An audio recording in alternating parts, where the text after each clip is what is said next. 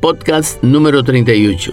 Siguiendo con el análisis que motivara la pregunta inicial de ¿por qué la historia? Nos encontramos que amanecía el 22 de septiembre de 1545 cuando un pregonero recorría las estrechas y polvorientas callejuelas de Asunción dando a conocer un bando del gobernador Domingo Martínez de Irala. Decía que ningún arcabucero de día ni de noche saliese de su casa sin su arcabuz, mecha encendida, frasquillo con pólvora y bolsa con pelotas, ni los ballesteros sin gafas ni cañas, que nadie conservase en su casa de noche indio alguno mayor de 13 años, que nadie, solo ni acompañado, entrase de día ni de noche en la casa de los indios.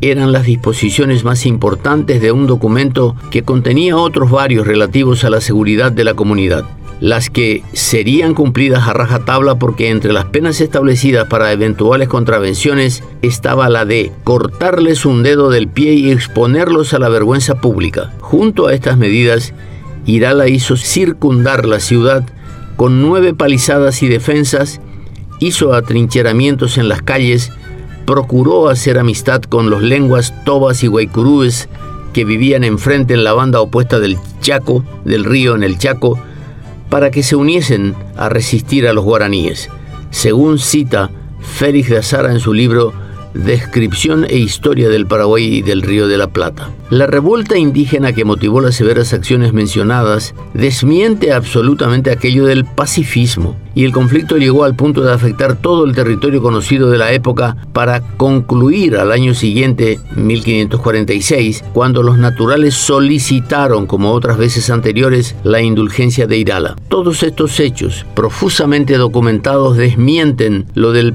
pacífico y amigable encuentro entre dos razas, pues ni razas ni amigables ni pacíficas.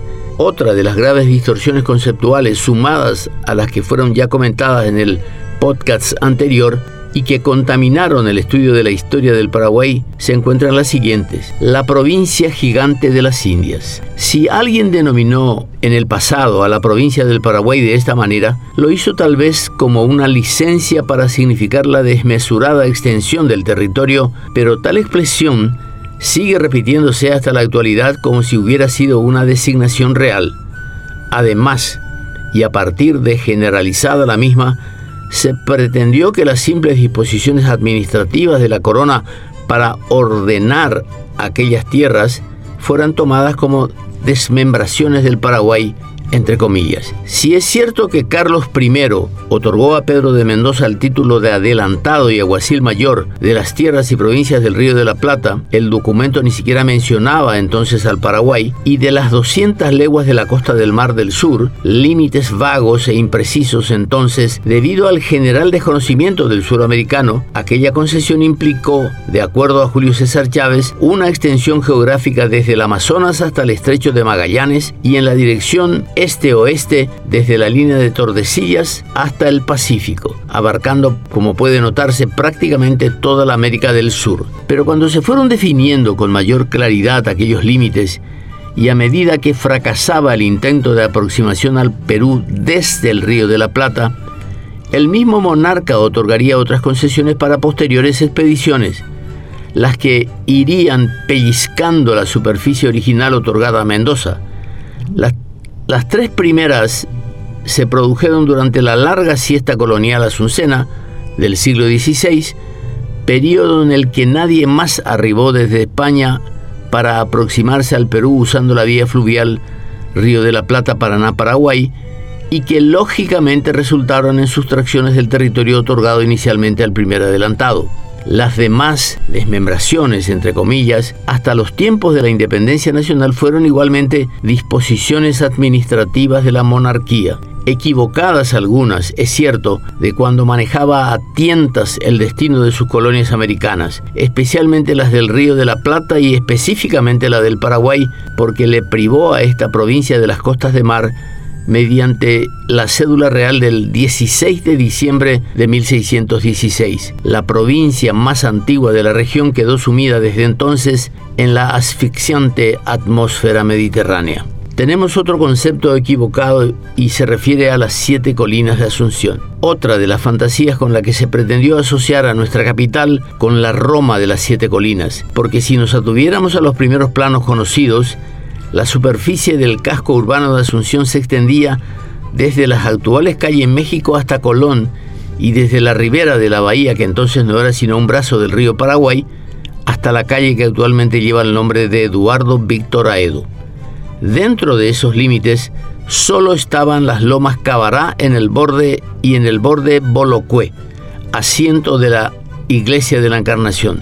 Ya bien entrado el siglo XX, Asunción fue expandiéndose desbordando aquellos límites y abarcando colinas o lomas que son junto a, las ya nombradas San Antonio, Loma Clavel, Loma Cachinga, San Jerónimo, Tarumá, Cerrito Antequera, Loma Carreras y Vertecue, aunque existen otras más de las mismas características y no precisamente colinas. Las mencionadas serían 10, no 7. Insistimos, ¿por qué estudiamos o deberíamos conocer más profundamente la historia de nuestro país? En estos podcasts estamos tratando de explicarlo. La historia debe ser enaltecida con honestidad y rigor. El cine o cualquiera de los recursos de la ficción pueden servir como entretenimiento o como expansiones culturales, pero no son válidos como instrumentos de difusión de la ciencia histórica, aquella que sirve para fortalecer el sentido de identidad y pertenencia de los ciudadanos y los promueve al ejercicio de la responsabilidad social y colectiva. Pues todo conocimiento que se adquiere a través de lo pedagógicamente preciso y veraz, despojado de falsedades o distorsiones, hay muchas más de las señaladas en esta serie, podría otorgarnos un mecanismo útil para conocernos mejor y mejor calificados para dirimir nuestros problemas y controversias. Otro concepto frecuentemente manoseado o mal utilizado para seguir el listado de equivocaciones perpetradas a nuestra historia, tenemos lo del primer grito de libertad en América. Así se ha caracterizado a la revolución de los comuneros desarrollada con intermitentes explosiones de violencia entre 1721 y 1735 por la colisión de intereses entre la orden jesuítica y los comuneros de la provincia. Una guerra comercial, como lo explicaría certeramente y en numerables ocasiones el profesor Alfredo Viola. Porque los asuncenos, cansados de los malos gobiernos, casi siempre proclives a favorecer los intereses de los jesuitas, iniciaron sus movilizaciones con el lema Muera el mal gobierno, viva el rey. Como puede notarse, no se trataba de una proclama independentista, sino contra los gobernadores corruptos que se sucedieron a partir de que la provincia del Paraguay dejara de ser útil como vía de acceso a las riquezas del Perú. Frente a esta realidad y la displicente disposición de la corona, se consolidaría en Asunción el único poder organizado, la Orden de Jesús. Y tras más de 100 años de padecimientos, los comuneros se rebelaron en contra de la ineptitud, la arbitrariedad y el de los gobernadores que compraban corrientemente el mando por un puñado de dinero o eran impuestos por los expoliadores teatinos, como llamaban entonces en el Paraguay a los jesuitas, para salvaguardar sus intereses. Esto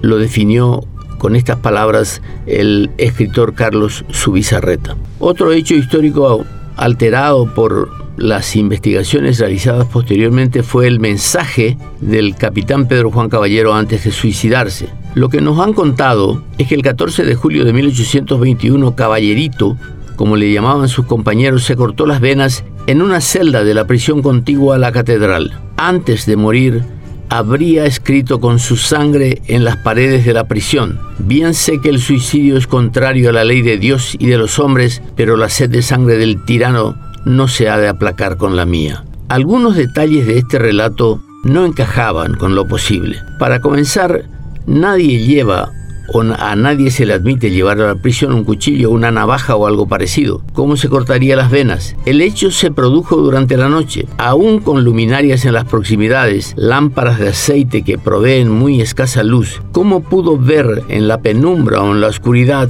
lo que iba escribiendo. ¿Y cuánta sangre requirió Caballero para un mensaje tan extenso, teniendo en cuenta que las paredes son de piedra, existen todavía, y poco propicias para la escritura? Finalmente, y si le alcanzara la tinta, ¿cómo pudo haber discernido un pensamiento de tanta profundidad con las energías ya menguadas por la sangre perdida?